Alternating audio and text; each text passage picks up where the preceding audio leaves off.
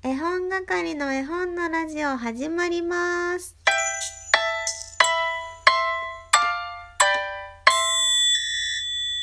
こんにちは、絵本係まこです。えー、先ほどね、インスタライブをして、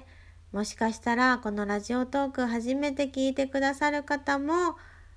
いるんじゃないかと思って、えー張り切って参りたいと思います。えー今日はですね、とあるメッセージからお話をちょっと進めていこうかなと思いますので、まず読ませていただきますね。ラジオネームチョラホップさん。こんにちは。絵本の並べ方興味深いです。私は色別に分けて並べているのですが、絵本を探すのが大変で、作家別に並べればよかったと後悔。でも、まこさんの話を聞いて確かにテーマごともいいと思いました。クリスマス、春夏秋冬、行事、食べ物、お菓子、乗り物、動物、恐竜、写真絵本といった感じでしょうか。まこさんがどんなテーマで分けたのか気になります。絵本収納の参考にしたいですといただきました。えー私の本棚に興味を持っていただきまして、まずありがとうございます。まあ大体ね、テーマすごい、あの、並べてもらえたので、まあそんなような感じですね。確かに、作家別に並べても見つけにくいというか、私もともとね、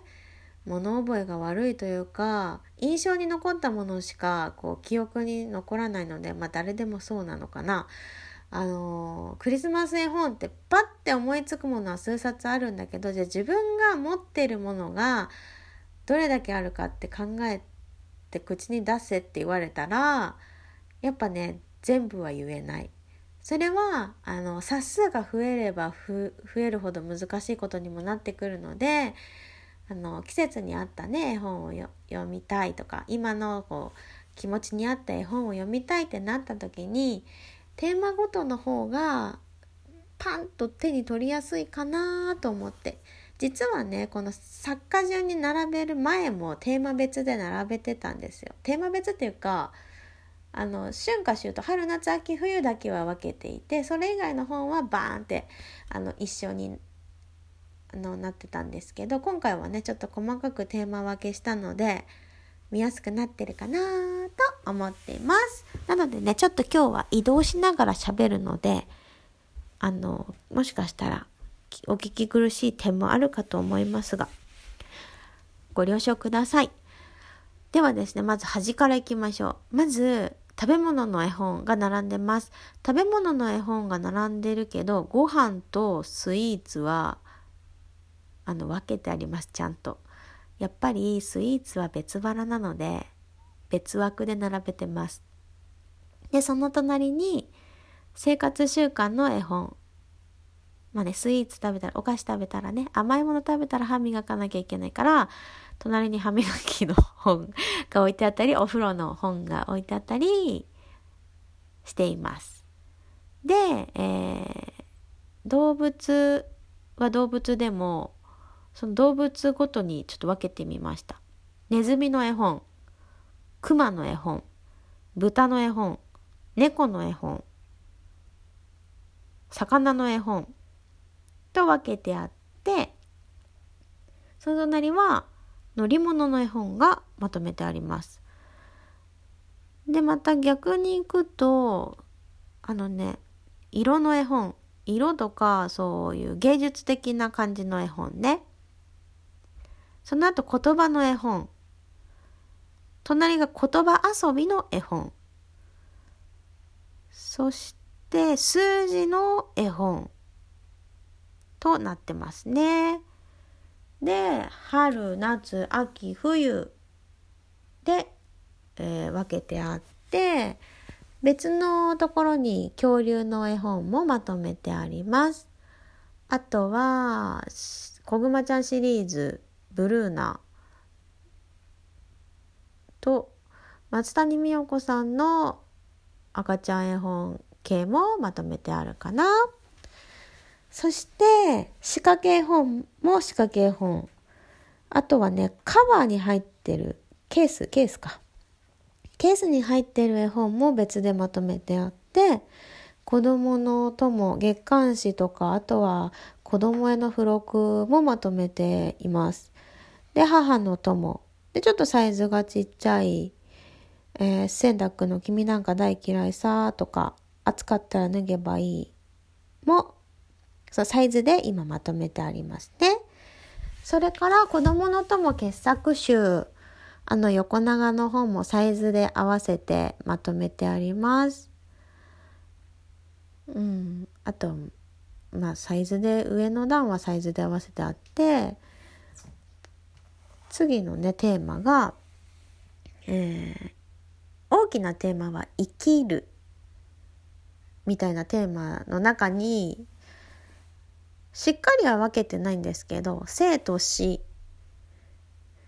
で哲学的なもの。でなんだろうね。生命の歴史とかその自分の命の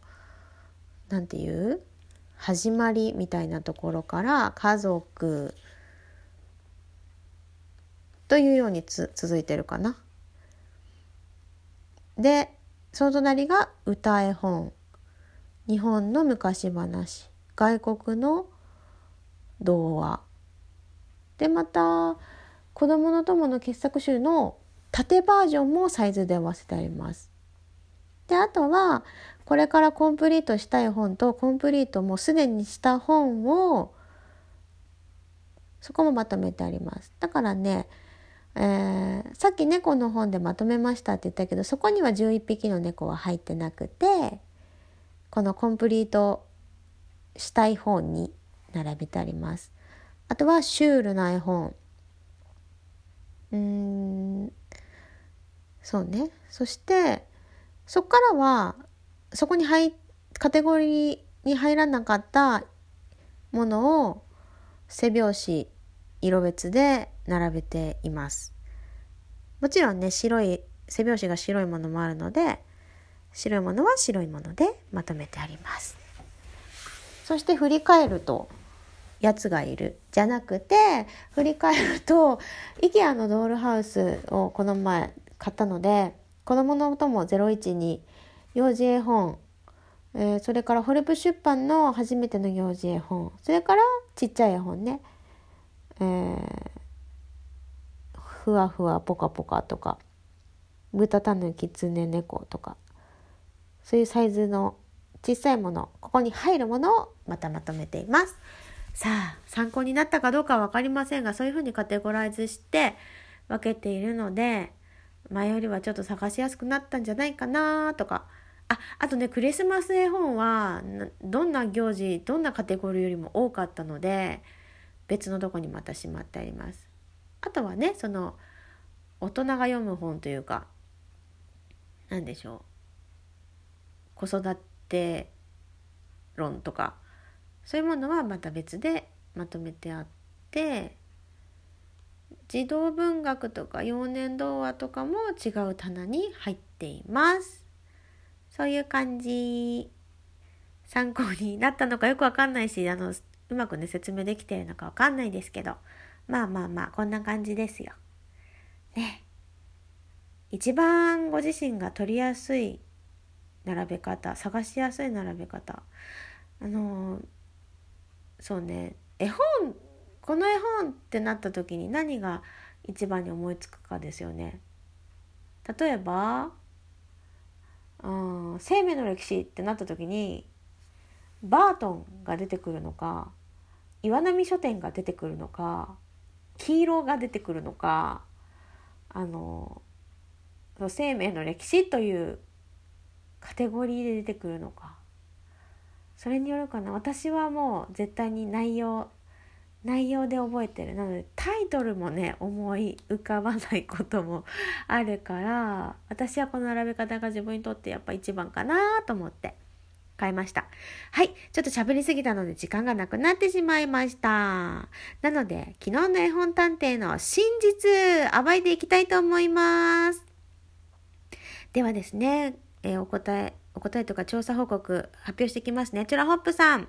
腹ペコメガネさんのさつまいも姫とじゃがいも姫が見つかりました。腹ペコメガネさんの絵本は大好きなのですが、この絵本にはまだ出会えていません。早く読みたいといただきました。そしてよかこい村さんは、えー、今日の絵本探偵調査報告です。ヒント1、ヒント3、お姫様でピピン。じゃがいも姫とさつまいも姫、腹ペコメガネさん。間違いない。腹ペコメガネさんと来たらお腹がすく絵本が次々思い浮かびます。じゃがいも姫とさつまいも姫は手元にないのですが、姉妹ちゃんがいるマイママから教えてもらった絵本です。姫タイトル絵本、我が家、かっこメンズ世帯にも欲しくなったです。といただきました。よかこい村さんね、他にもメッセージいただいてて、今日4時台に起きちゃったんだって。早すぎ。でも、まこさんのラジオトークを聞く時間を確保。すごく嬉しいんだけど。パワーチャージプププーと朝から和む時間になりました。前回、絵本探偵正解嬉しい。さすが助手1号。回答トークを聞いていたら、お帰りバイバイって書いてしまったミス。お出かけバイバイでした。といただきました。私が読み間違えてる可能性もあるかもしれない。でもどっちでもいい正解だから。というわけで、今日の絵本探偵調査依頼お願いいたします。えー、新米探偵さんたちもね、ぜひぜひ参加していただければと思いますが、やばい、あと40秒しかなくなっちゃったから、今日は一旦ここで切ります。絵本探偵後ほど、えー、アップしたいと思いますので、そっちも聞いてね。ありがとうございました。